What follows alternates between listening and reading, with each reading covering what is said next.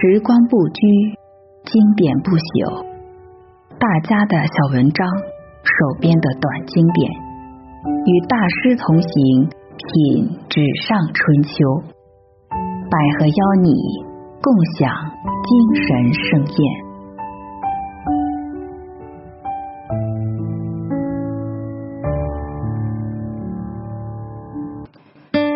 今晚要你欣赏的是。贾平凹的《白夜》，我常常有这么个怪现象：做过的梦过了不久就实现了。今天冒了大雪，从城里去秦岭办事，半夜在山根下下了火车，走了十几里路。黎明的时候赶到这个村口，雪是不下了，却觉得这儿好眼熟。想来想去，不得记得这似乎是我一个月前梦里去过的地方。那梦里就是这个样子的，没有月亮，没有星星，落了叶的树，黑了枝的线条，睡了的房子，很强的山卷和斜面，除此都是雪白的。夜不是黑的概念了。白的朦胧，白的迷离，是一个古老的童话，一个单纯和朴素的木刻版画呀。这是我十分的害怕了，不知道这是有了什么神鬼作祟，还是所谓的生物电感应所致呢？我过去了衣服，再不敢想那梦的事，也不敢在这野外多待一会儿，急匆匆的要走进村去。心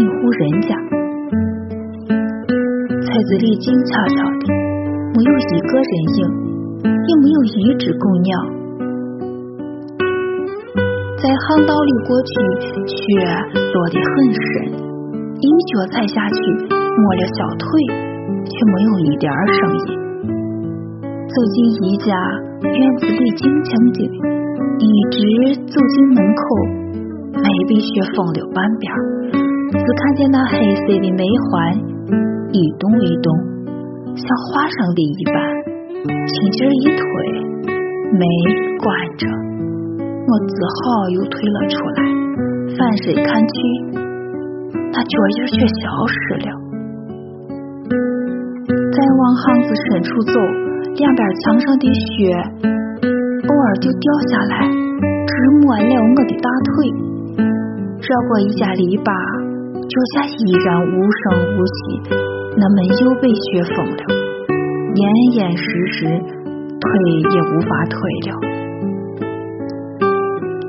我退在巷个道里，听见自己打了个嗝，忽见头发根根竖了起来。这个山村像被大雪埋掉了，天明了。山民们还这么沉睡不醒，是他们的懒惰，还是雪的温暖使他们失去了在黎明醒来的本能，而遭了如此的不幸吗？我无目的地向巷道的一头跑去了，感到了孤独，感到了寂寞，感到了恐惧。像这一场大雪，是天上云朵的脱落吗？这么个地方。为什么就要有这么个村庄？这么个村庄，为什么偏要住了人呢？可怜的人呀，在大自然面前，多么无能为力！我深深的后悔这次夜行，我狠命的跑，步子却迈不开去，似乎谁在拉扯着我的衣襟。我预感到了。也是电影里死前那种慢镜头，很快就要倒下去，埋在雪里，然后是一个平静的雪景。突然，铃响了，很响的铃声，整个白夜似乎都在颤抖了一下。我兀自站住了，不清楚怎么会有了铃声。我眯着铃的声音。跑了过去，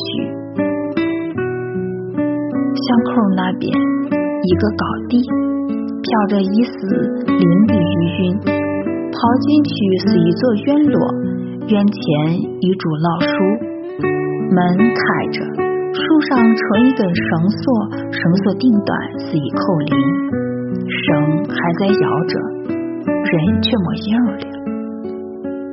我迷惑着，四周看时。就见树远处五米的地上，一个黑色的窟窿边，正弯腰站着一个人，一个很老的人。大伯，我叫着，有些声音发抖了。铃是你敲的？学校的铃，我敲了十几年了。